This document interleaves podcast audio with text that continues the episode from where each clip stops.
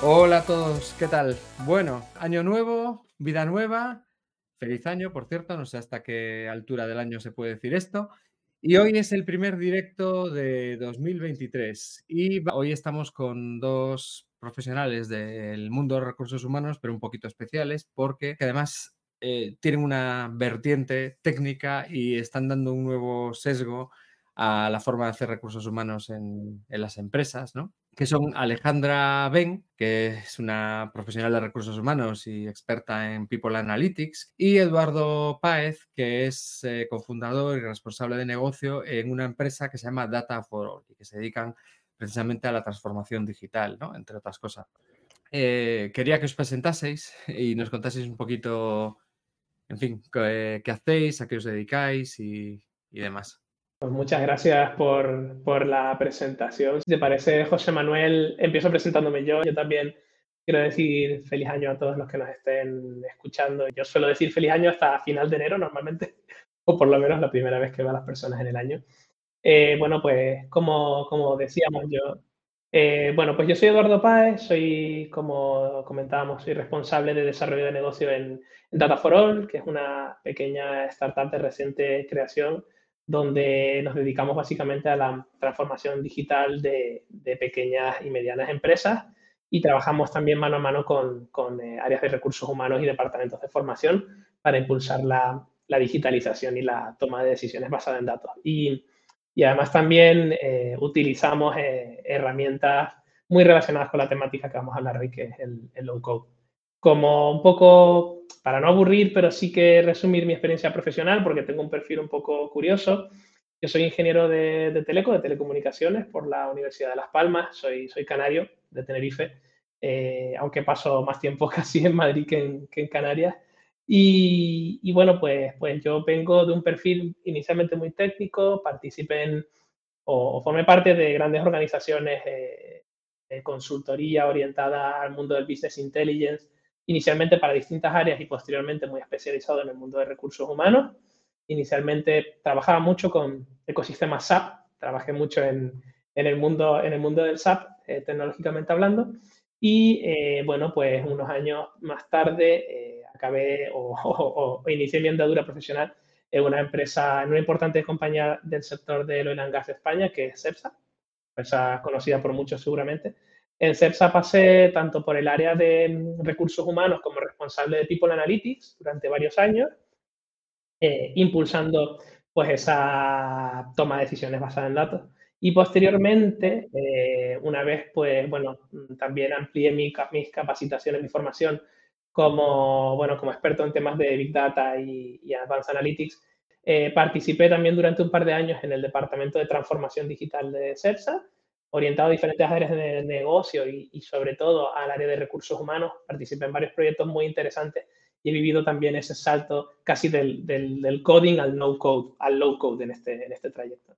Y hoy en día pues me dedico tanto a transformación digital de pequeñas y medianas empresas como también estoy metido en, toda la parte de, formación, eh, pues impulsando eh, la toma de decisiones data-driven utilizando eh, herramientas, herramientas low-code, que es de lo que hemos venido a hablar, hoy. Muy bien, ¿y tú Alejandra? Cuéntanos un poquito quién eres. Pues yo, me dedico al área de recursos humanos, ¿vale? Llevo, eh, tengo una experiencia de unos 12 años en el área de recursos humanos y eh, he pasado por diferentes eh, etapas, eh, digamos, he tocado prácticamente todos los palos de recursos humanos en una compañía que es una, inicialmente es una startup, era una startup, hoy es una gran, una gran compañía, una compañía internacional.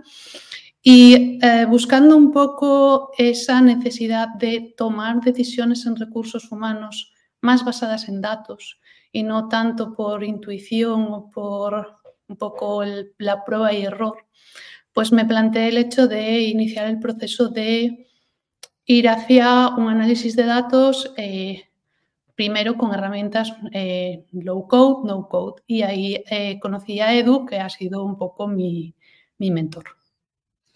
Estupendo. Y bueno, vamos a empezar hablando sobre las herramientas low code, no code, aunque hay más temas encima de la mesa. Y bueno, yo personalmente soy muy fan de ellas y, realmente, bueno, creo que van a ser una revolución, no tan rápido como querían al principio los que las promueven, pero sin duda lo van a petar, si me permitís esa expresión coloquial. Y, de hecho, el año pasado, en enero, hice un vídeo aquí en el canal contando un poco cuáles eran para mí las principales tendencias del año y una de las que dije fue precisamente esa. Y de hecho, pues eh, la consultora Gartner, eh, que seguro que la conoce todo el mundo, estima que en, 2005, en 2025 7 de cada 10 aplicaciones estarán desarrolladas con programación de bajo código, ¿no? low code o sin código, no code. Entonces, vosotros que sois los expertos, eh, contadnos un poquito de qué va esto y, en fin, eh, qué ventajas tiene, qué herramientas hay. Vamos a hablar un poco de este tema, si os parece. Y Perfecto, pues. invito a la gente que está asistiendo en directo, por supuesto, a que si tiene alguna pregunta, alguna inquietud o lo que sea, que nos la transmita a través del chat y, os la iremos pasando, ¿vale? Fenomenal, vale, pues sí, de hecho yo también quería comentar lo mismo, que abiertamente pues podemos aprovechar cualquier pregunta que surja para, para, comentarla en directo y así, y así queda como mucho más natural todo, ¿no? Bueno, pues eh, Alejandra, si te parece, bueno, yo voy a empezar hablando de mi experiencia. Eh, en mi caso, bueno, yo creo que lo primero y más importante es entender qué es esto de low code, porque a veces mm, me he visto en, conversaciones en las que doy, por sentado eh, cosas, ¿no? Y, a lo mejor la audiencia eh, escucha este esta terminología y, se relaciona únicamente con, bueno, eh, aplicaciones que, con las que hay que programar o no hay que programar. Y a mí me gustaría dar un poquito de luz sobre qué es, ¿no?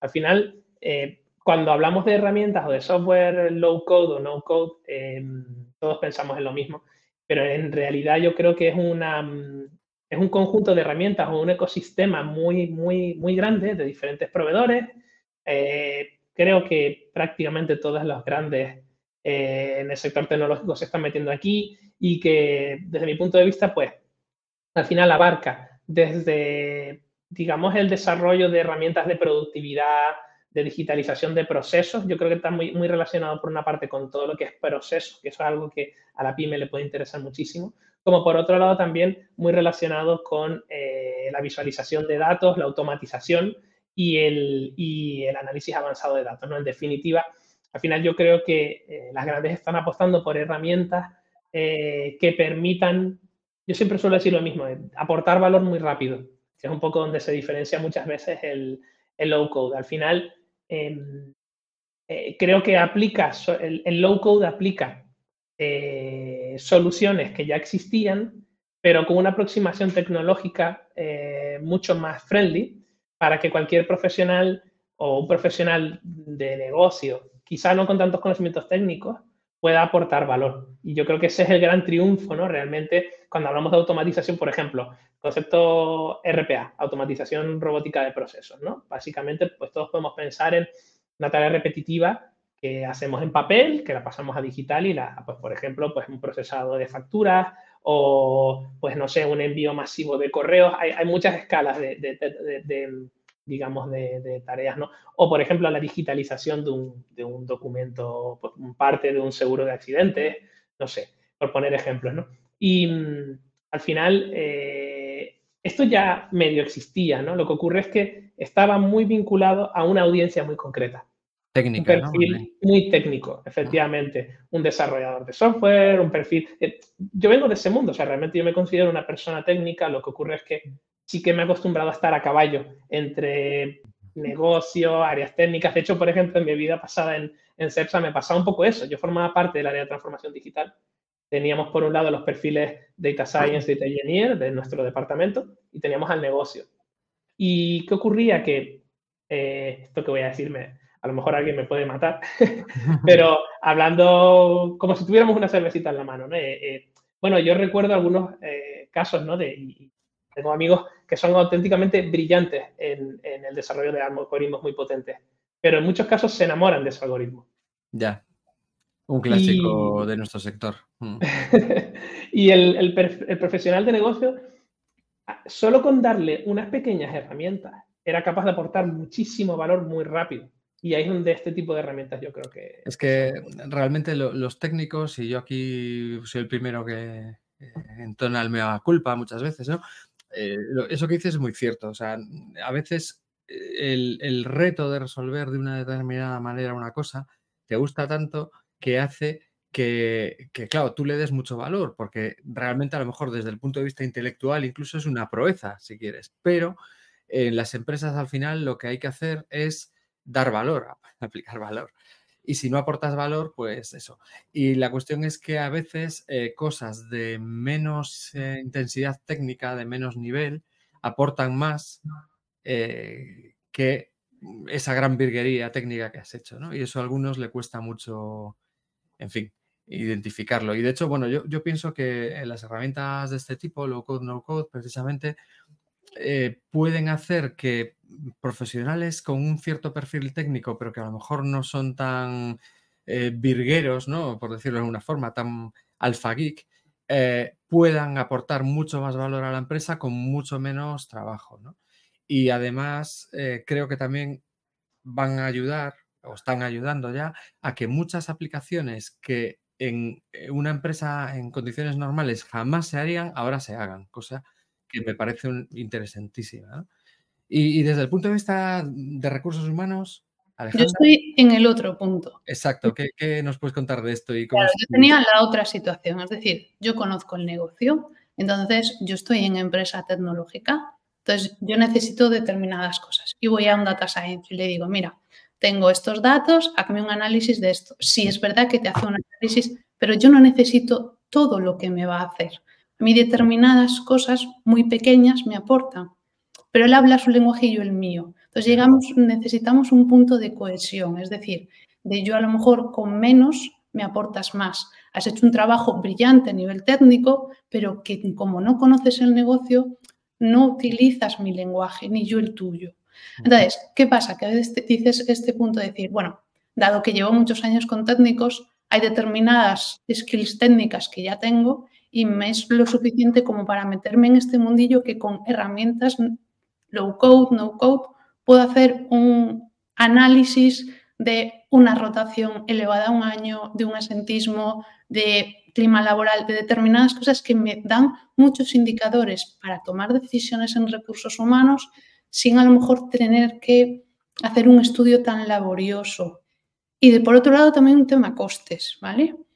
Eh, la hora técnico es mucho más elevada que la hora de recursos humanos, ¿vale? Entonces, por hoy sí. Es, la realidad. Entonces, al final, tener a una persona técnica involucrada en un equipo de recursos humanos incrementa mucho nuestros costes de personal que por normalmente en las eh, empresas eh, recursos humanos ya está vista como una unidad de costes. No facturamos, no producimos, ¿sabes? Entonces, esto, pues menos más y más agilidad y, bueno, eh, quizás por eso me, lancé un poco a, ese punto de decir, bueno, pues ser un poco autosuficientes en el equipo. Sí, el, tema es que además, yo me acuerdo, hombre, eh, pues ya tengo una edad y soy un viejuno, pero me acuerdo de que... O sea, que me, acuerdo de que eh, no hace tantos años, en algunas empresas, una cosa tan tonta o tan simple como sacar, extraer una pequeña información que tenía que estar en una, eh, vamos, que estaba en una base de datos o en varias, implicaba tener que hablar con un técnico que tenía que ver dónde estaba esa información, juntarla, procesarla y hacer una consulta y era un tema laborioso, tardaba, carísimo, ¿no? Y que eso hoy en día no tiene ningún sentido, pero que me consta que en muchas empresas todavía pasa, ¿no? Sobre todo las que no tienen bien hecha esa transformación digital de la que hablábamos antes, ¿no? Y yo pienso que también, pues eso, todo este tipo de herramientas vienen a acabar con ese tipo de, de problemas en, en las empresas de... Y, ni siquiera en empresas grandes, ¿eh? porque vosotros, bueno, pues habéis hablado de CEPSA, de la empresa en la que estás tú, que es grande también, etcétera, pero en, muchas empresas que incluso, hombre, no digo a lo mejor una micropyme, pero una empresa de 15, 20 personas, ya le puede sacar mucho partido a todo esto, ¿no? Sí, porque ya, por ejemplo, a lo mejor no te planteas hacer grandes análisis de datos de cara a un machine learning, ¿vale? A una predicción de una rotación futura, pero con herramientas de visualización ya puedes ir a comité de dirección y presentar algo interesante de cara a la toma de decisiones de la estrategia de recursos humanos del año siguiente. Y al final, mm, no sé, hay muchas herramientas de visualización que son open source. Entonces, costes muy bajo. De eso hablaremos luego, porque me habéis hablado de algunas herramientas que usáis vosotros que yo sinceramente no las conocía y que, bueno, me parece interesante que luego las mencionemos también. Pues sí, aprovechamos para, para, Ay, perdona, perdona. No, no, no, no. A veces esto, la latencia, tú estás muy lejos, además. bueno, y además estoy en manga corta, que eso ya es un indicativo. Sí, aquí, Más corte. Una bueno, pues, pues yo iba a comentar un poco el, la diferencia y las similitudes entre el entorno corporate y, el entorno pyme, por así decirlo, ¿no? Eh, eh, bueno, al final yo creo que hemos mencionado el, entorno corporate tradicional, no solo en la compañía que, hemos mencionado antes, sino he pasado por muchas compañías de este tipo y he vivido esas situaciones. Em, realmente las herramientas de las que disponían las compañías hace 10 años, por poner un orden de tiempo no muy lejano tampoco, eh, realmente siempre han venido vendiendo eso, esa funcionalidad de, bueno, te vamos a poner eh, ponemos un, un ERP súper potente, vamos a digitalizar muchísimos procesos core de tu organización, vamos a poner una herramienta de analytics donde además vamos a formar a tu equipo, en este caso yo lo viví en recursos humanos, ¿no? Y además tú vas a ser capaz de sacarte tus propios informes, vas a ser capaz, em, y recuerdo perfectamente pasar por varios clientes en mi época de consultoría y, y, vivíamos situaciones muy frustrantes porque, ¿verdad? Tú les querías enseñar, yo lo he vivido en los dos sitios, como consultor y como cliente. Y, en realidad las herramientas no daban para eso. Las herramientas al final daban para tener un catálogo de informes muy cerrado, muy maquetado y cada vez que un profesional, en este caso de recursos humanos, necesitaba un nuevo indicador, eh, bueno, pues venga, vamos a hablar con sistemas, tenemos que hacer un evolutivo, hay que planificarlo, tener, bueno, esto, esto que yo creo que nos suena, nos suena a todos, pero porque las herramientas no estaban pensadas para eso. Y, bueno, recuerdo, recuerdo eh, pues vivir eh, proyectos eh, o pasar por proyectos no hace tantos años para implantar, pues, por ejemplo, un sistema de, un sistema de, preguntas, una base de conocimiento con preguntas frecuentes para empleados, por ejemplo, un, pequeño sistema de chatbot para resolver preguntas frecuentes, que en su momento desarrollamos in-house con muchísimo código y que resultó ser un sistema potente, que daba resultados, pero hoy en día, pues bueno, por poner un ejemplo, ¿no? El ecosistema Power, Power Platform de Microsoft, eh, de Microsoft te permite que este tipo de soluciones las puedas implementar en un mundo pyme. Para, te puedes plantear implementar este tipo de cosas para una empresa de 50 empleados, que esto hace cinco años me parecía inviable. Y menos incluso, porque ahí tienes servicios como el Luis este, por ejemplo, de, de respuesta automática y tal, y que además son mejores que los que había hace 10 o 15 años de las grandes empresas, porque yo no sé si alguno tenéis la bonita experiencia de haber interactuado, yo lo hacía por friquismo, no por otra cosa, pero con la asistenta, creo que asistente que creo que se llamaba Anna o algo así, de IKEA, que fueron de los primeros que lanzaron algo así, ¿no? Y que era un horror, ¿no? Bueno, el tema, el tema de los bots concretamente, creo que ha sufrido esta curva, que si la pudiéramos pintar, ¿no? la, curva del hype, ¿no? Eh, no sé si estamos todos de acuerdo, ¿no? Hubo un momento en que cualquier empresa necesitaba un chatbot para lo que fuera. Mm. Eh, hubo un hype con el chatbot. Luego llegamos al valle de la tristeza, ¿no? todo el mundo pensó, los chatbots no sirven para nada, no me resuelven lo que necesito. Y ahora yo creo que sí hemos llegado a un momento de estabilidad donde implementan sistemas que resuelven cosas, que implementan cosas y, resuelven cosas y estamos ya en un punto más de equilibrio ahí, yo creo. Que conste que quiero decir y aclarar que el chat que hay en nuestra web eh, no es un robot. Hay una persona detrás que atiende cuando escribís, ¿vale? Que lo sepáis. Y, en, la, eh, eh, en la parte de RPs, por ejemplo, uno de los más conocidos, por ejemplo, Worday, estamos hablando de costes brutales, de un proceso de implantación muy mm, laborioso y demás. Y costoso y costoso, muy caro. Eh, un proceso de formación a los equipos mm, también muy largo. De hecho, eh, no trabaja en compañías de menos de un número de empleados, menos de cierta facturación, porque realmente ellos tienen su, target de, empresa, ¿vale? Y después te encuentras con que eh, no puedes sacar lo que necesitas, porque está muy encasillado, es decir, te da sota, caballo y rey. Y a veces tú no quieres sota, caballo y rey, tú a veces quieres las de espadas. Todos conocemos historias para no dormir de implantación de SAP, por ejemplo. Claro. Esas, me las conozco yo, me las conozco bien. y de migraciones a HANA, me ah. conozco yo historias. Y después, sí es cierto que somos un, o sea, somos un área de, negocio, o sea, de la empresa, independientemente del área de negocio, muy poco digitalizada. Entonces, todos estos procesos de implantación a los equipos les cuesta mucho. Claro. Si tú preguntas a la mayor parte de las empresas, en España al final hay pymes y micropymes, no hay grandes eh, empresas. Trabajan con Excel.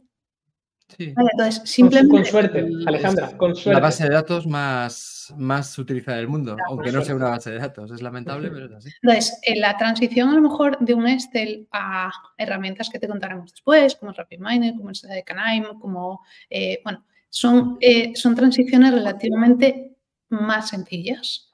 Si tú te planteas el hecho de, bueno, pues eh, o me mm, formo como data science o meto un data science en el equipo, eso ya son procesos muy complicados para el equipo de recursos humanos. Es como meterle a una persona que habla otro idioma dentro de, su... O sea, mm, entonces yo creo que el tema rapidez, coste y demás influye mucho y los procesos de implantación de RPs eh, son complicados, de hecho, y costosos.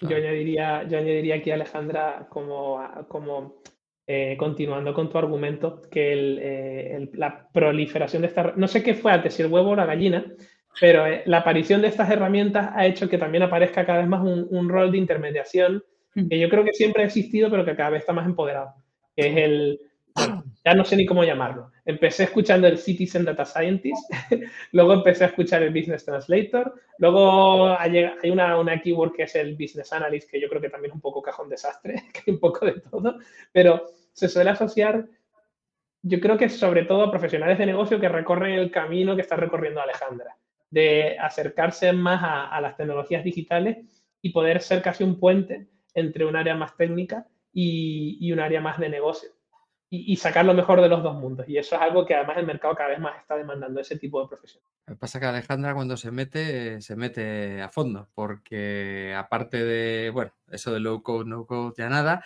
claro. pica Python, hace análisis con Machine Learning y lo que haga falta. Pero es todo un proceso natural, ¿vale? Al final eh, quieres un poco ser autónomo, entonces empiezas con low code y aprendes la base. Entonces ya picas la puerta de, se llamas a la puerta de tus compañeros, yo que tengo la suerte de trabajar en tecnológica, entonces llamas a los de data y les dices, que ya entiendo un poco lo que hacéis, si me podéis hacer esto, esto esto. Entonces ellos ya te dicen, bueno, pues tendrías que empezar a programar un poco y tal.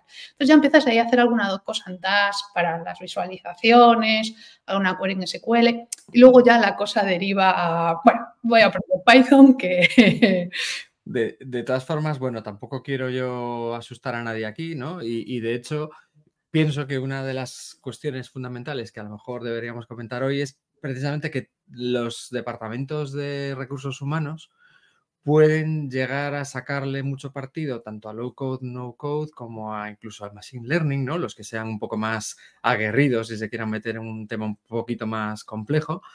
Eh, simplemente, pues eso, con personal no técnico. Sí, sí, no, es necesario tener personal técnico, ¿no? Y eso me parece muy, muy relevante, ¿no? No sé, em, bueno, os iba a decir de hablar un poco de Machine Learning.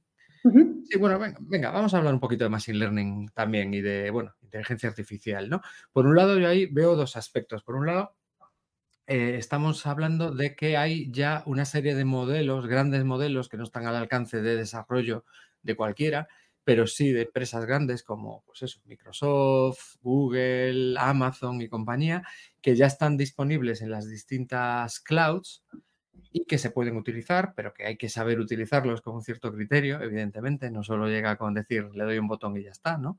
Y luego hay eh, el meterse un poco más al barro, que es lo que está haciendo Alejandra, eh, que, es ya, bueno, pues eh, procesar esos datos, porque dentro de ciencia de datos y de Machine Learning, la fase previa es quizá la más importante, que es ver cómo son esos datos, eh, qué correlación hay entre ellos, qué fallos hay, cómo los puedes arreglar, en fin, todo eso, ¿no? en, un departamento de recursos humanos, y ahí Alejandra, supongo que tú me podrás dar más información al respecto, ¿qué, qué ¿qué fases verías? Bueno, antes de eso, ¿qué, aplicaciones de Machine Learning crees que mm, se le puede sacar más partido en el caso concreto de recursos humanos? A ver, eh, lo primero, el tema de los datos, ¿vale? Eh, lo importante es que intentar eh, inculcar al equipo una metodología de que los datos tienen que estar limpios y tienen que mantener la misma estructura al final, en un proceso de Machine Learning, lo que más pierdes tiempo es en la, en la limpieza de los datos. Entonces, necesitas unos datos de calidad. Por ejemplo, nosotros ahora mismo estamos implantando un RP, entonces es que todo sea coherente, es decir, no puedo tener fechas en distintos formatos, tengo que rellenar todos los campos y demás, ¿vale? Entonces, una vez que consigues eso en, la, en, tu equipo y el hecho de queremos tomar decisiones en base a datos, por consiguiente tenemos que hacer una implantación buena de datos, ¿vale? Y ahí te puede decir Edu miles de situaciones en las que los datos en las compañías son bastante desastrosos sin recursos humanos más. Ejemplos, por ejemplo, si tú ves eh, un ejemplo, ¿vale? Imagínate que mm, en tu compañía empieza a aumentar la rotación y el asentismo, rotación voluntaria, ¿vale? El asentismo normalmente pues, suele ser por bajas, pero eso es información confidencial. Una baja por IT, no sabes la causa. Pero sí es verdad que unido a una elevada rotación te puede indicar que haya a lo mejor algún indicio de problemas de clima en la empresa. Si tú eso lo mezclas en la batidora, por decirlo así, con datos sacados de encuestas de clima de la empresa o eh, mm, entrevistas one-to-one, tú todos esos datos puedes hacer incluso un análisis de rotación en el sentido de ver cuáles son las variables que más te afectan a la rotación, incluso qué edades rotan más dentro de tu compañía y hacer pues lo que hicimos nosotros, que fue, por ejemplo, un perfil rotante, es decir, el perfil que creíamos que era la persona con más probabilidades de marcharse, y un modelo de Machine Learning de cara a qué previsión de rotación tendremos de cara al año que viene. Esto, lógicamente, tú puedes tener, lógicamente, cosas que que no puedes controlar. Y la coyuntura del mercado, que está en una guerra, eso no lo vas a controlar, ¿vale?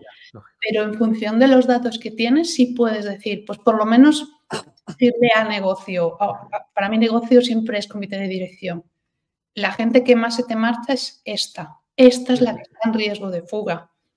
Eh, reténlos, haz esto, toma acciones. Eh, si lo mezclas con un benchmark de mercado, que al final el benchmark de mercado es eh, lo que ganan las mismas posiciones en otras compañías. Puedes saber si pagas en mercado o no, si se van por temas salariales. Sí puedes tomar muchas decisiones. Y yo creo que, la toma de decisiones en recursos humanos basada en datos es, fundamental. Y esto, eh, ¿qué implica el uso más de eh, algoritmos? No, iba a decir mm, algoritmos, pero me refiero más bien modelos de estos grandes, ¿no? Que no están al alcance de cualquiera, o sí lo están, pero me refiero a través de, la nube, o, algoritmos más tradicionales de machine learning, ¿no? De, directamente el, caso este lo, puedes hacer con RapidMiner, que es una herramienta low code que sí es de, de licencia, es decir, es de pago. RapidMiner. RapidMiner. O la puedes hacer con Knife, que es una herramienta muy similar, que es open source. Knife, ¿cómo se escribe eso? Knife con, con K, empezado con K. Eh, K-N y, latina, eh, M de España. Knife Analytics Platform se llama. Es una herramienta open source para desarrollar modelos in-house, que es un poco es un poco lo que, bueno, el caso de uso que contaba Alejandra. Yo diría que mm, bueno, eh, al final en, un área de recursos humanos tú tienes, como te digo, eh, dos, posibles approach. El approach top-down, tú tienes un sponsor muy fuerte, tienes, pues, por ejemplo, un proceso de transformación digital, un Chief Data Officer, que está súper alineado con el director de recursos humanos y venga, vamos a impulsar y a lo mejor puedes utilizar quizá modelos preentrenados, utilizar herramientas un poquito más potentes, pero si lo que necesitas realmente es mostrar el valor, aportar valor rápido, eh, quizás, eh, y no tienes a lo mejor tanto sponsor, o, o, sí que tienes ese sponsor, pero mm, bueno, o no tienes budget como para meterte en un proyecto potente utilizando herramientas como de los preentrenados, que además en recursos humanos siempre es más complicado. Yo en, mi época pasada en, en, Corporate, en transformación digital, de las últimas cosas que hacía muy a menudo era, era hacer los business case y sacar los retornos de inversión de un proyecto de un proyecto de, de, Machine Learning, Deep Learning en recursos humanos es muy complicado. Muy complicado porque te tienes que agarrar a métricas de mercado, a compromiso, eh, mejoras en indicadores de absentismo que a su vez redunden en mejoras en coste salarial, pero es muy complicado. Entonces, ¿qué ocurre? Que muchas veces recurre, y, creo que la mayor parte de los casos tiene todo el sentido con herramientas low code, a casos eh, desarrollados in-house, con modelos que, que, entrenas con, con datos que, que, digamos, tú, tú recoges. Yo creo que eh, sí que en estos últimos años eh, cada vez más ha proliferado la aparición de perfiles analíticos en recursos humanos que empiezan, como, como en el caso de Alejandra, que empiezan a utilizar este tipo de herramientas. Eh, al final, eh, han pasado muchos de ellos por, por, por, procesos de capacitación donde, gracias a las herramientas low code, han aprendido los conceptos sin perderse en la programación, por así decirlo. ¿no? que luego, además, yo creo que en el caso de Alejandra, eh, el, tener esa base ya conceptual hace que ahora, pues bueno, lo que tengas que aprender programación para ir al, siguiente paso, ¿no? Que es cuando las herramientas low code, que esto es un poco volviendo al pros y contras, eh, al final lo que traen de caja, cuando lo que traen de caja no da más de sí, tienes que recurrir al coding, ¿no? Como, como es lógico, ¿no? Pero es verdad que en el mundo corporate puedes resolver casos de uso en recursos humanos, pues orientados a, por ejemplo, el perfil de cuál es el empleado de éxito en la compañía o perfilar un empleado absentista. Eh, yo tuve, me tocó hacer en mi vida pasada en departamentos corporate también mucho trabajo de, de, de, ¿cómo decirlo?, de cultura del dato. Por un lado, para conseguir que los sistemas tuvieran un nivel de fiabilidad suficiente, no perfecto, porque también nos pasaba mucho, esperamos la perfección y entonces nunca haces nada. Y luego, por otro lado, también culturizar a la gente en cuanto al output de los, de los modelos.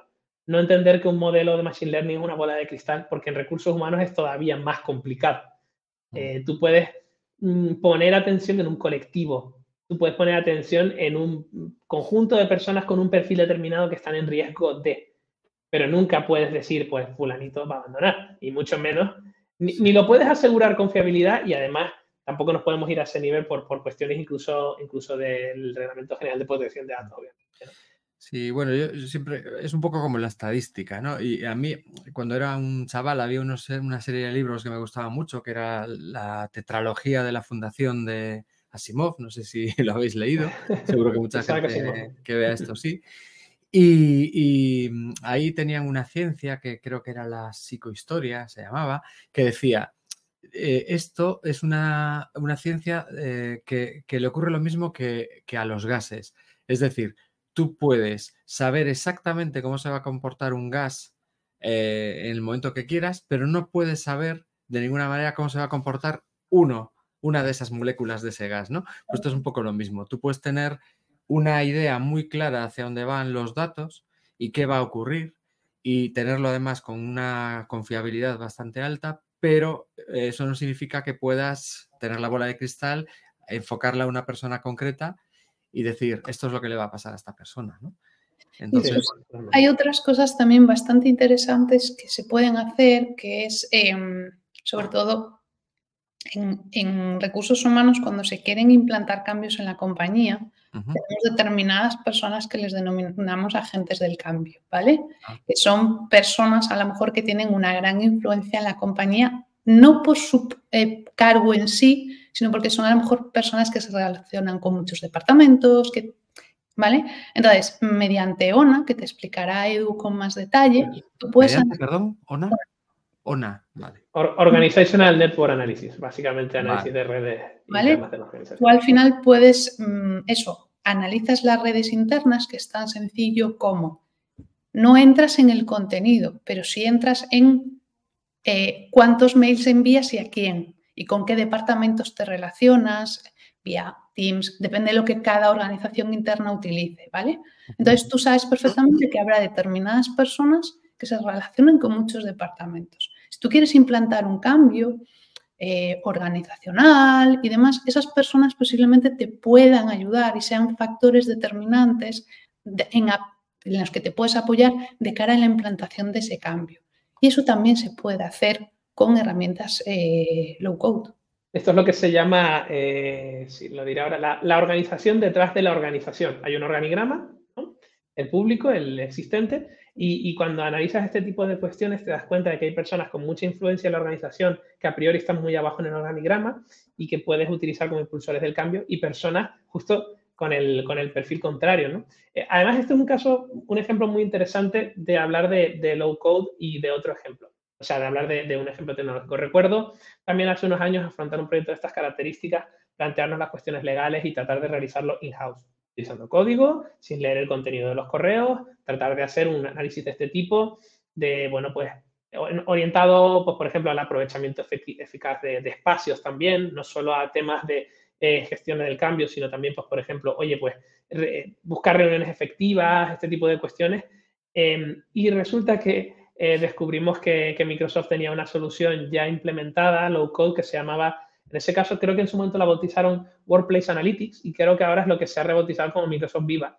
No me equivoco. Microsoft Viva creo que ahora te da, bueno, tiene la doble pata, tiene los insights personales de las personas. Oye, tienes estas horas de concentración disponibles la semana próxima.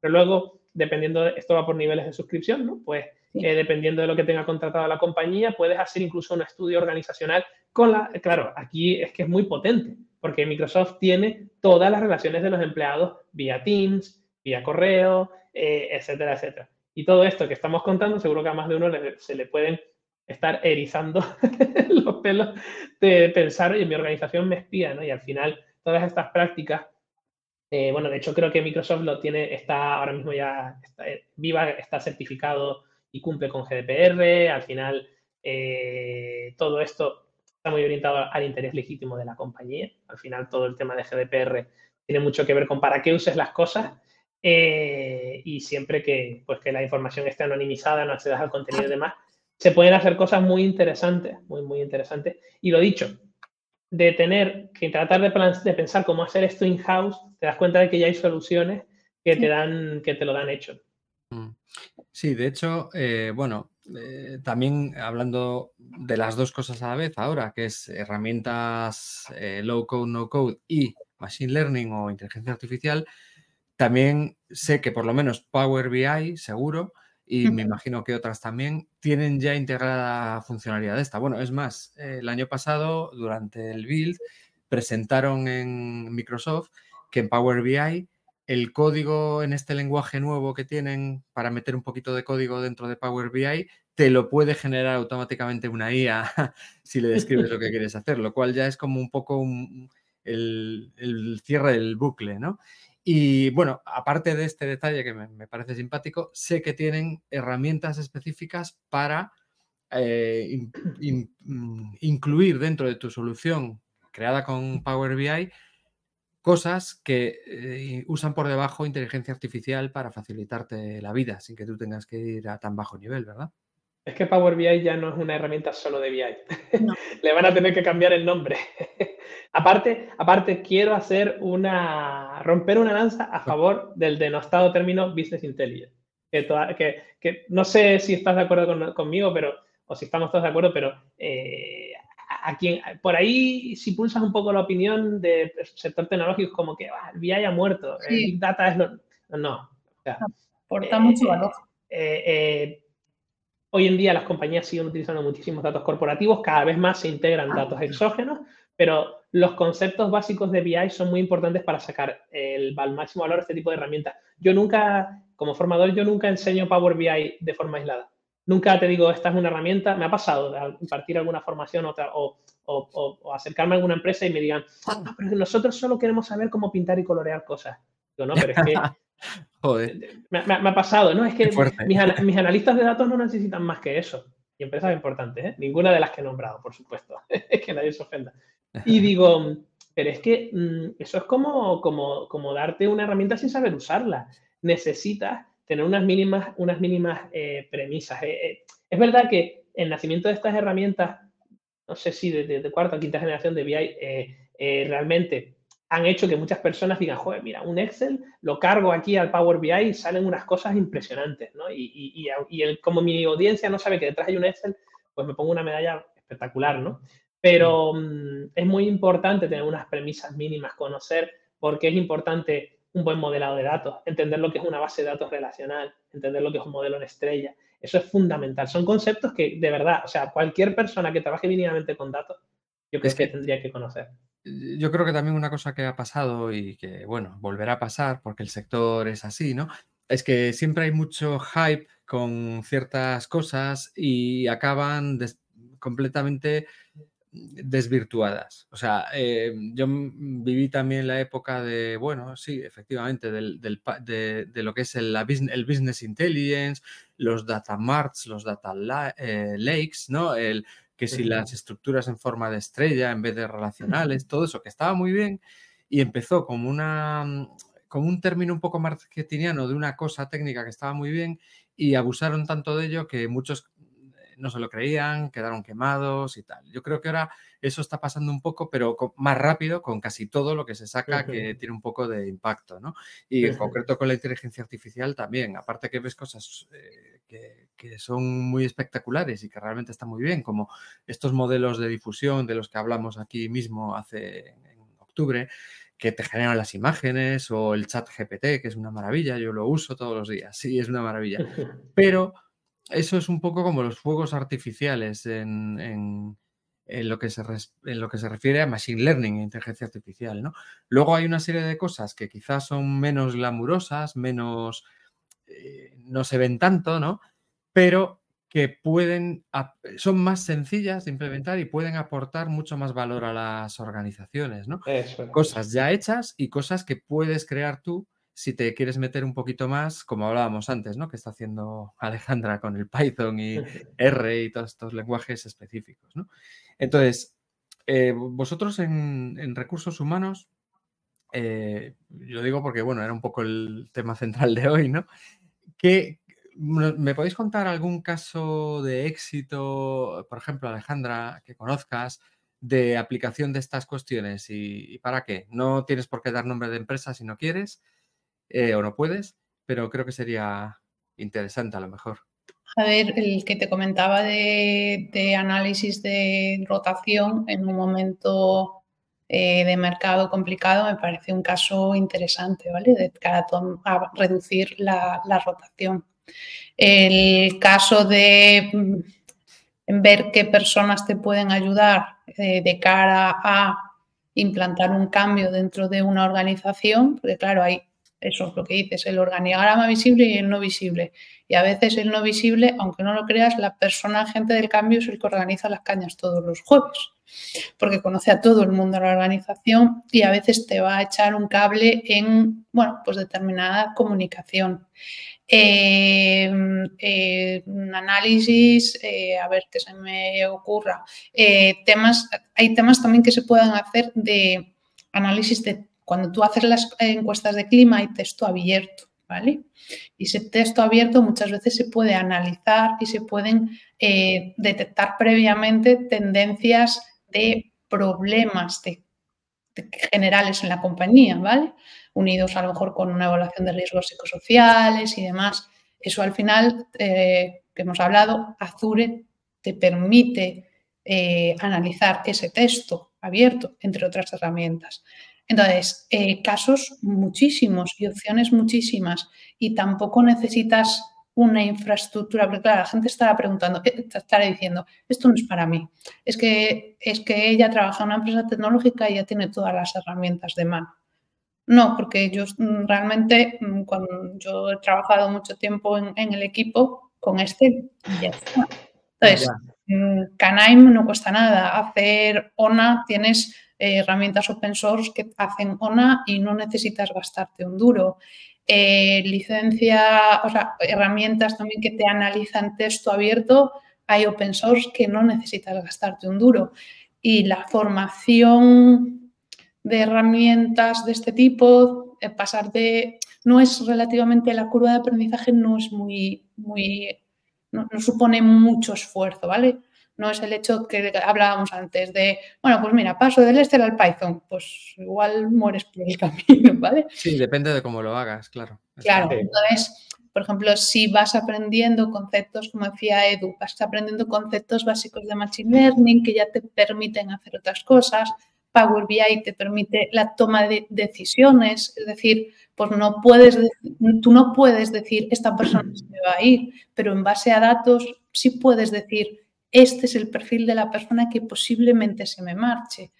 Si tú eso lo unes a lo que te comentaba antes, un benchmark de mercado, que es que tú pagues, que es muy poco dinero, por un estudio de cuánto paga el mercado por las posiciones igual que las mías, pues tú evitas que las cuatro o cinco personas o diez o la que tú valoras más en la empresa se te marchen por la puerta, que te pueden hacer un roto muy grande. Sí, claro. Y más día, eh, claro, un perfil técnico de repente se te van los cinco gurús y te han roto el año. Hmm. Y más en el contexto que vivimos ahora mismo tan, tan volátil, yo creo que el desarrollo de este tipo de modelos in-house es importante. O sea, yo diría, por mi experiencia de recursos humanos, hay una serie de casos de uso que solemos llamar clásicos, cuando digo clásicos es casos de uso por los que cualquier empresa, cualquier departamento de recursos humanos suele empezar a desarrollar modelos, ¿no? Que tienen que ver con la rotación, el absentismo. Pero, por ejemplo, Alejandra ha dicho un punto que ha, dejado muy, ha remarcado el tema del análisis de textos, el, NLP, el, procesamiento de lenguaje natural o el, análisis o el text mining.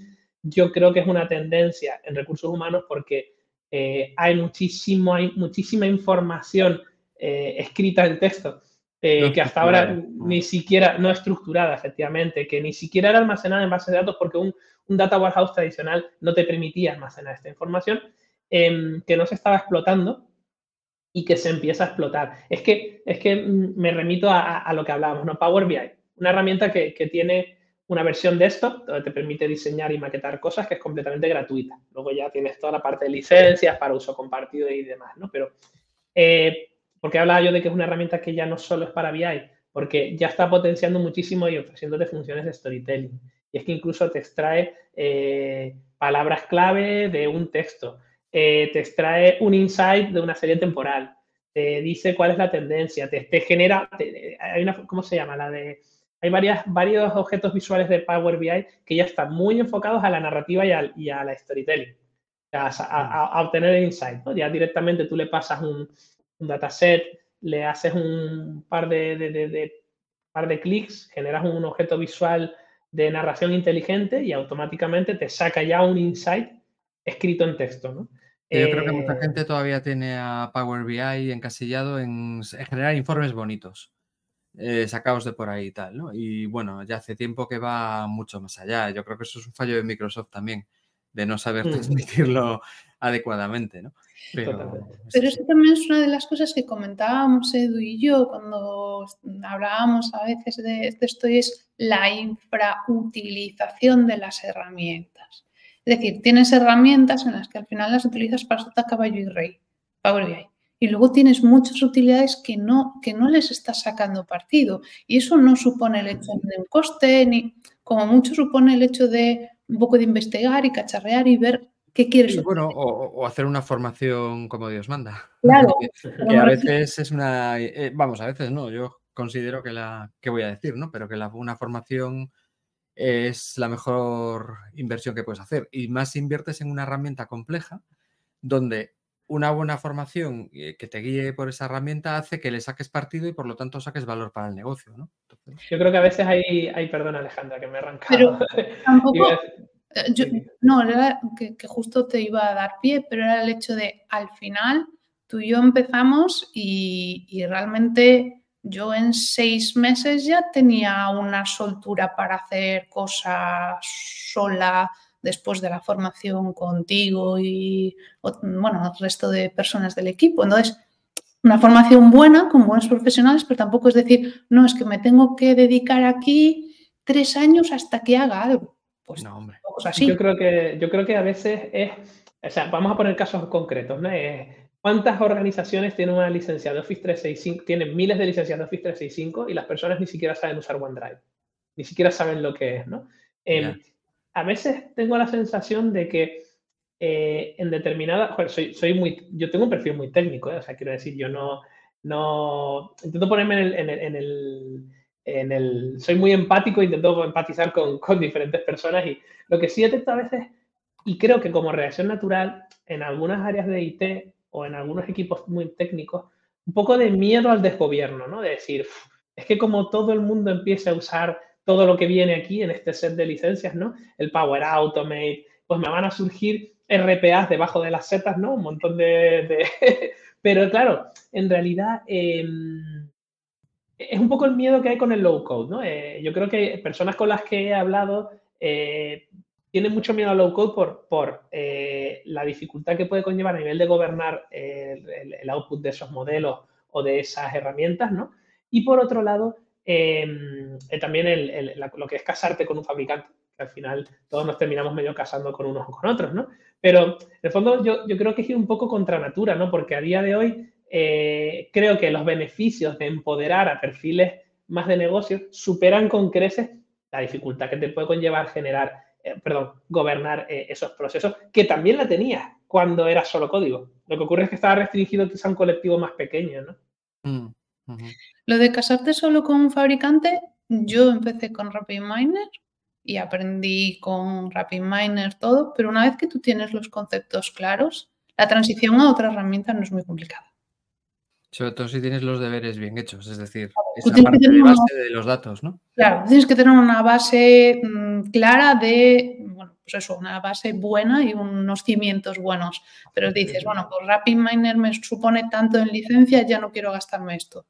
Pues Takanaim, que es open source, y pasas de una a otra y fácilmente, tampoco es tan Ya que estáis hablando de las herramientas, eh, pues aprovechamos y podéis comentar un poquito por encima qué herramientas hay, pros y contras y demás para hacer este tipo de cosas. Hablamos ya antes de eh, Power Apps, ¿no? Y Power BI, RapidMiner, Canime. Eh, contadnos un poquito de todo esto. Bueno, pues hay diferentes, diría, bloques de herramientas en función del objetivo, ¿no? Eh, Microsoft ha cerrado el círculo con todo lo que es Power Platform desde la parte de desarrollo de aplicaciones, pasando por la automatización de procesos hasta la parte de analytics. Eh, incluso ahora han metido en el set, creo que la llaman Power Pages, que creo que es la evolución de Power Apps eh, orientado a... Para hacer una, a, WordPress, ¿no? Sí, sí, sí. Y me, han deprecado todas las cosas que tenía preparadas en PPT. Ahora tengo que volver a sacar pantallazos de, Power Platform. Es lo que pasa. Em, entonces, Microsoft tiene un producto como muy cerrado que cubre diferentes ámbitos sí que es verdad que estamos mezclando muchas herramientas y me parece importante diferenciar lo que es una herramienta muy enfocada a la visualización efectiva, como es Power BI, que viene de ser una herramienta de, Business Intelligence y que está enfocada a la visualización. Dentro de ese set de herramientas, yo creo que se pueden destacar tres, que son Power BI, Click y, Tableau de Salesforce. Eh, Tableau, de, que la compró Salesforce hace, hace poco. Son las tres herramientas que, que domina ahora mismo el mercado en lo que Una sueca clásica que lleva un montón de años, que hace rapidísimo las consultas y tal. ¿no? ClickView, ¿no? Estamos diciendo, ¿no? ClickView, sí, ClickView. ClickView, ClickView. Bueno, son al final eh, las herramientas que lideran el mercado en lo que es visualización, ¿no? Eh, que también están incorporando funcionalidades de eh, IA, porque al final aquí todo el mundo quiere comerse el chinguito del de al lado y, y se va tratando de hacer eso. Luego, si hablamos de herramientas para desarrollar modelos de analytics in-house, es decir, para machine learning de toda la vida, para que nos entendamos, para poder, pues no lo sé, para que alguien de recursos humanos pueda implementar un modelo con una regresión lineal y poder sacar las relaciones entre variables o hacer una predicción, pues estamos hablando de otro tipo de herramientas, ¿no? Y ahí es donde, mm, bueno, yo conozco, eh, a nivel académico conozco sobre todo eh, Analytics y RapidMiner, eh, pues son herramientas Canaim es una herramienta open source muy, muy implantada en muchos sitios. Lo que ocurre es que en el mundo gran compañía corporate quizás no se ve tanto. RapidMiner es una herramienta muy, muy de nicho. si no me equivoco, RapidMiner es una, es una, eh, no sé si llegará a lo que es la compañía, 100 empleados, están situados en, Estados Unidos. Es una empresa pequeña porque tiene un producto muy potente, muy, muy potente. He pasado por varias empresas grandes que, lo tenían. Eh, luego, luego, ¿qué pasa? Que tú te metes en, lo que tienen las grandes un Amazon, un Google y demás, y te metes en herramientas de analytics muy potentes, ¿no? Yo, por ejemplo, creo que Amazon, perdón, eh, Microsoft con, con, Azure, pues tiene eh, soluciones de IA potentes también, también enfocadas a low code, también enfocadas a hacerte tus propios modelos, pero un poco distinto en el sentido de que Microsoft está apostando mucho por el SaaS, por herramientas donde tú trabajas en un entorno, en un entorno web, cargas tus datos y haces tus modelos.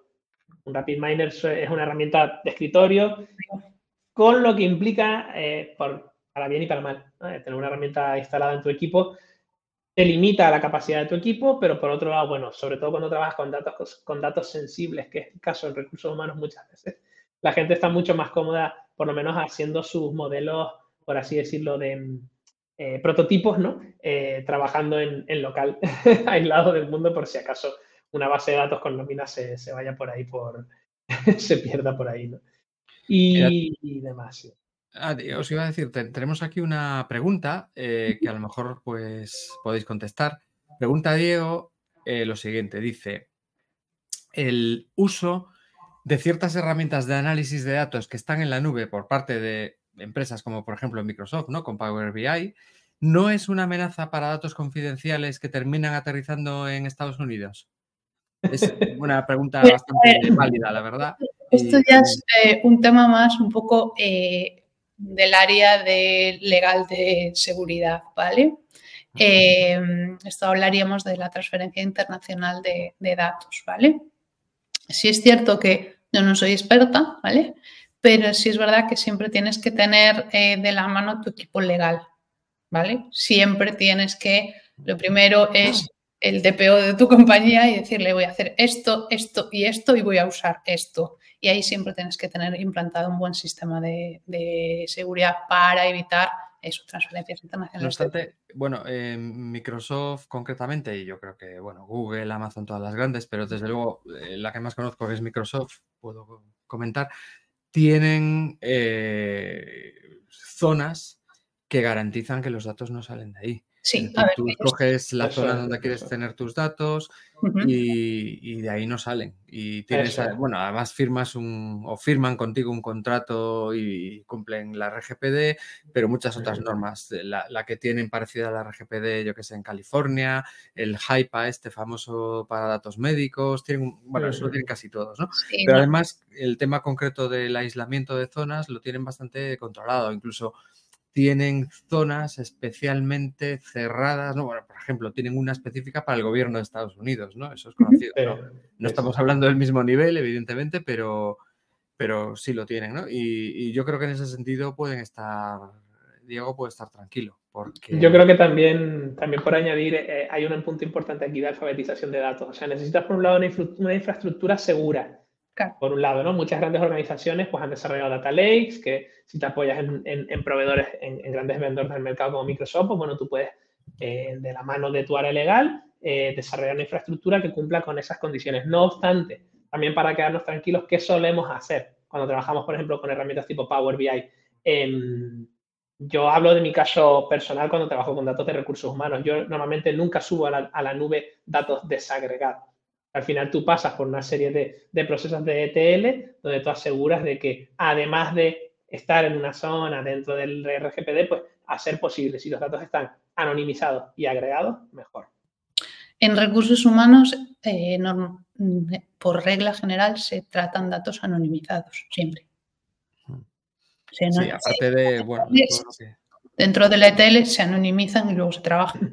Pero tiene mucho que ver con esa alfabetización también. O sea, yo entiendo la pregunta porque, bueno, todos venimos de, un mundo en el que no era tan extraño hace unos años, pues que eh, pues, hago lo mismo, no hago el abogado del diablo, sino que pongo ejemplos, ¿no? Pues que una persona acostumbrada a trabajar con datos de nóminas y para él es su día a día, pues un día manda las nóminas por email, ¿no? A otro, ¿no? Y dice, hostia, espérate que... Eh, pero bueno, esto siempre ha pasado. O hace unos años recuerdo un caso muy cercano de un, de un área de recruiting de una, empresa turística en Madrid que, compartieron un email en el que estaban hablando de, becarios y los llamaban pipiolines y se lo enviaron al, becario. O sea, quiero decir, estas prácticas, estas prácticas ocurren, pero te cuesta un ojo de la cara comparado con, antes, ¿no? que la alfabetización digital es muy importante también, que las personas que trabajen con estos datos entiendan la sensibilidad que tienen. Tenemos una Ah, perdona, Alejandra. Esto es también parte de formación, es decir, tienes que formar a la gente de cómo tiene que utilizar esos datos. Es decir, son datos sensibles y tienes un protocolo para utilizar esos datos. Y eso es básico. Pues eh, nada, decía que teníamos una pregunta eh, que nos dice Quique, aquí está, que dice, em, herramientas como UiPath, Power Automate, N8N, Integromat, etcétera, ¿En dónde encajan en este tipo de escenarios que, comentáis? Porque antes pasamos un poco por encima por la parte de automatización del flujo ¿no? de datos y me parece una pregunta interesante para comentar. Pues encaja justo en la parte de, procesos, sobre todo, ¿no? muy asociado a la digitalización de procesos y al concepto de RPA. Hay dos grandes tipos de herramientas, lo que llamamos herramientas de, digamos, de creación de flujos de procesos en la nube y luego herramientas de, RPA de escritorio. Una herramienta de RPA de escritorio lo que te permite es digitalizar mm, cualquier acción que realizarías tú en un escritorio, pues abro un Excel, envío un correo, no sé qué.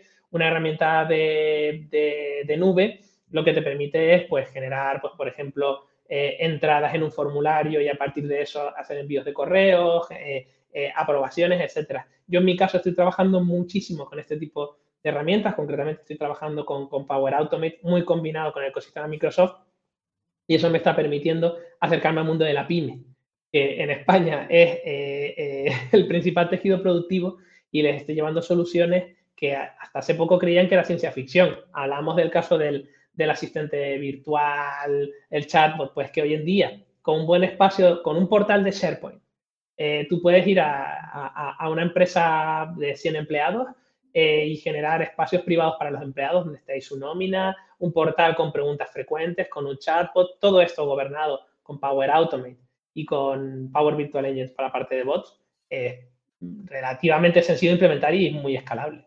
Hmm. Y eso te evita en empresas pequeñas tener que ir al, eh, a un RP enlatado que te supone un coste y demás, lo haces un poco ad hoc y lo puedes implantar fácilmente.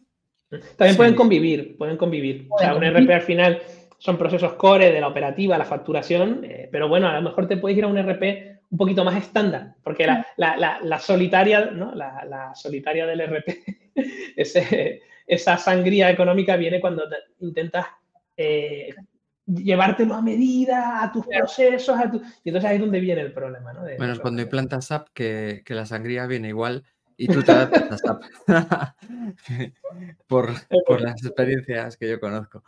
Sí, de hecho, bueno, el, yo los flujos de trabajo, la automatización de flujos de trabajo con este tipo de herramientas, las veo... Em, bueno, las de la nube para mí son como un pegamento entre aplicaciones. Tú tienes aplicaciones en la nube, como puede ser, yo que sé, Trello, que nosotros lo usamos mucho, por ejemplo, y mm, pues no sé, incluso Office Online, ¿no? Que están cada una en sus servidores, en su mundo, en su proveedor, y de repente, pues necesitas que trabajen juntas de la manera que sea y con una serie de reglas y tal.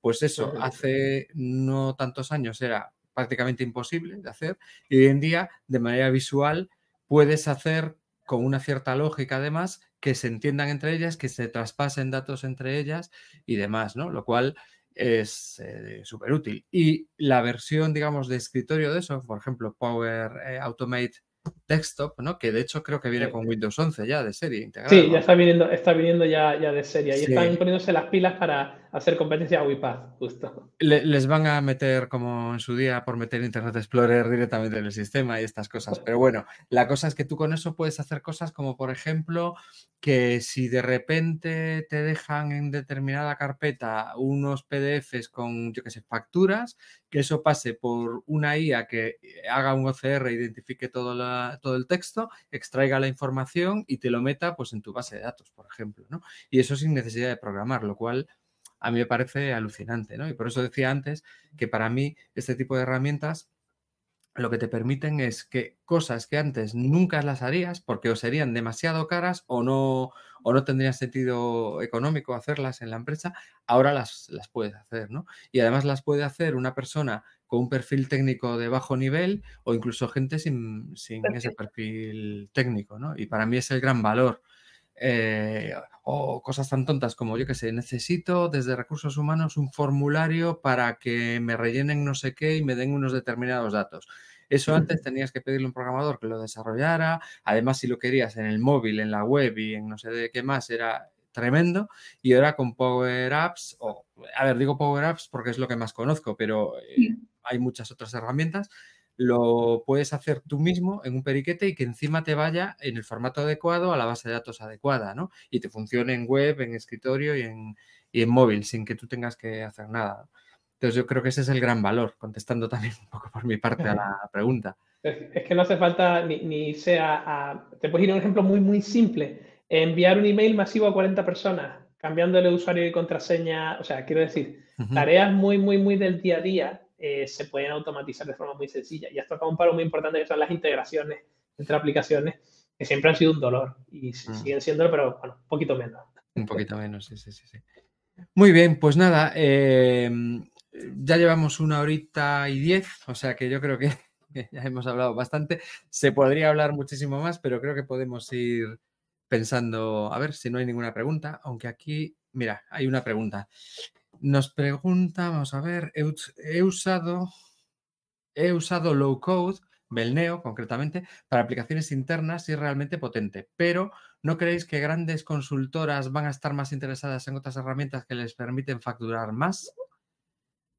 ah, bueno, entiendo por dónde va la pregunta. Supongo que se refiere a que a lo mejor em, va a haber intereses potentes para que estas herramientas no funcionen como es debido, supongo. Yo creo, yo creo que, que, muchas grandes están abrazando el, abrazando la, el, hype, creo, ¿eh? desde mi punto de vista. ¿no? De hecho, por ejemplo, el hecho de que muchas herramientas low code estén, por así decirlo, eh, vengan de, de, grandes proveedores de software como son Microsoft, eh, Amazon o, o Google, hace que muchas grandes lo estén, lo estén abrazando. Y de hecho, yo, yo creo que cada vez menos eh, ese tipo de proyectos. Eh, no, no, quiero meter la cuña del, tema Agile Scrum, ¿vale? Que, no, soy ningún eh, fanático de ninguna metodología. Pero sí que para mí el low code está muy vinculado al tema, al tema Scrum, a, la metodología o al framework por un tema de aportar valor rápido y, los quick wins. ¿no? Yo creo que cada vez más las grandes consultoras abandonan esa filosofía de firmar un proyecto cerrado a dos años para implantarte un super mega sistema monolítico y van abrazando eh, soluciones híbridas, soluciones híbridas donde te implementan este tipo de sistemas, combinan con capacitación también, porque al final hay mucho negocio. A día de hoy el reskilling es importante. Pero además yo, pienso que, cada, que hay sitio para todo. O sea, hoy en día el software es tan primordial en cualquier empresa, se usa eh, desde no sé, una frutería hasta la multinacional más grande que se te ocurra y hay tanta necesidad de desarrollar pequeñas cosas departamentales, cosas más grandes y tal, que hay hueco absolutamente para todo, ¿no? Y como decía antes, estas herramientas te permiten hacer pequeñas aplicaciones que antes nunca harías precisamente porque son pequeñas y el coste sería demasiado elevado, ¿no? Eso por un lado. Y luego por otro, hay herramientas como la que mencionaba Antonio, en el que nos hizo la pregunta, como Belneo, que están orientadas a otro tipo de aplicación low code, ¿no? que es aplicaciones de gestión puras y duras, mm, hablando en plata y simplificando, que el RP te lo hagas tú a medida sin programar o prácticamente sin programar. ¿no? De hecho, bueno, aprovecho que lo dijo Antonio y voy a meter la cuña, pero nosotros tenemos el curso oficial de, de Belneo, de aprender a manejar esa herramienta, lo, han hecho con nosotros. Es el único que hay es el, que, y lo, tenemos en el catálogo. Así que si a alguien le interesa hacer software de gestión potente eh, con low code, eh, lo puede hacer. ¿no? Sin embargo, otras herramientas como Power Apps o, o AppSheet, que es la de Microsoft, etcétera, estas están orientadas no a hacer este tipo de aplicaciones tan grandes y con tantos datos, sino eso, aplicaciones más pequeñas, con una integración con otras cosas y demás, ¿no? Y yo creo que eso, hay hueco para absolutamente todas estas aplicaciones, porque todas tienen, eh, eh, su hueco y, su nicho, ¿no? Y, se usan en, todas las partes de la empresa, creo yo. También, también eh, ¿no crees que, y esto lo lanzo para los dos y, tampoco quiero abrir más, más melones, ¿no? Pero creo que también el nivel de digitalización en el mundo corporate está avanzando muy rápido, pero en el mundo pyme muy despacio. Eh, en mi experiencia, en el mundo pyme hay muchas ganas de hacer cosas, pero hay mucho escepticismo, ven muchas cosas como ciencia ficción y, no es fácil hacerles ver que tienen un problema. Entonces, eh, y, si no, y si no saben que tienen un problema, no lo tienen, aunque lo tengan. Em, entonces, claro, yo creo realmente que, la apuesta por este tipo de tecnología en ese ecosistema es la única salida. la única porque, porque no, no, salen los números. Una empresa de 120 empleados está en tierra de nadie completamente con los, con los grandes proveedores de, tradicionales de ERP, por ejemplo. Sí, y las pymes, el problema que tienen o que tenemos muchas veces es que el día a día te come y no, y aunque sea, aunque sepas que tienes que mejorar en esas cosas, no, puedes porque no te da tiempo. No te da la vida, ¿no? Pero bueno, es, como todo. Eh, al final acabará entrando. Yo que sé, hoy en día hablar de implantar un RP es como en los, en los 80 era ciencia ficción, en los 90 era lo que hacía todo el mundo y hoy por hoy pues ya, ¿sabes? Entonces pues esto pasará un poco lo mismo, ¿no? Y yo, bueno, creo, por eso digo que creo que tiene un gran, un gran futuro. También tiene sus pegas, de eso no hemos hablado mucho, pero las tiene, algo hablamos, ¿no? La seguridad y, y cuestiones de estas. Eh, si el gobierno, el, gobierno, hablábamos también, la gobernanza de, este tipo de soluciones eh, tiene que ir muy acompañado de la capacitación, de la formación, eh, para que no demos herramientas que, no se sepan usar y evitar, evitar la frustración tanto de áreas más técnicas como de áreas de negocio que abrazan estas, estas herramientas. Yo creo que es importante eso tenerlo en cuenta. El casarte con un proveedor de este tipo, yo no lo veo como una desventaja, sino como una ventaja en el punto, sobre todo vuelvo a pensar en el mundo pyme, para crecer tienes que abrazar este tipo de soluciones. Pues sí, yo estoy completamente de acuerdo con, vosotros en esto.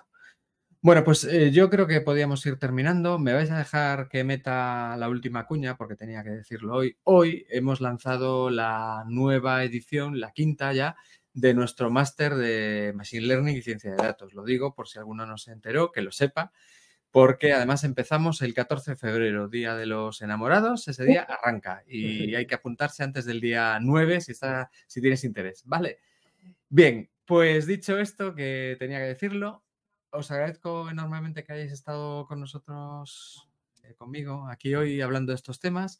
Eh, seguro que podemos estar hablando una hora más y tal, pero en algún momento hay que parar. Y bueno, eh, nos vemos en la siguiente, probablemente para hablar de algún otro, otro tema igual de, interesante. Muchas gracias. Gracias a ti, José.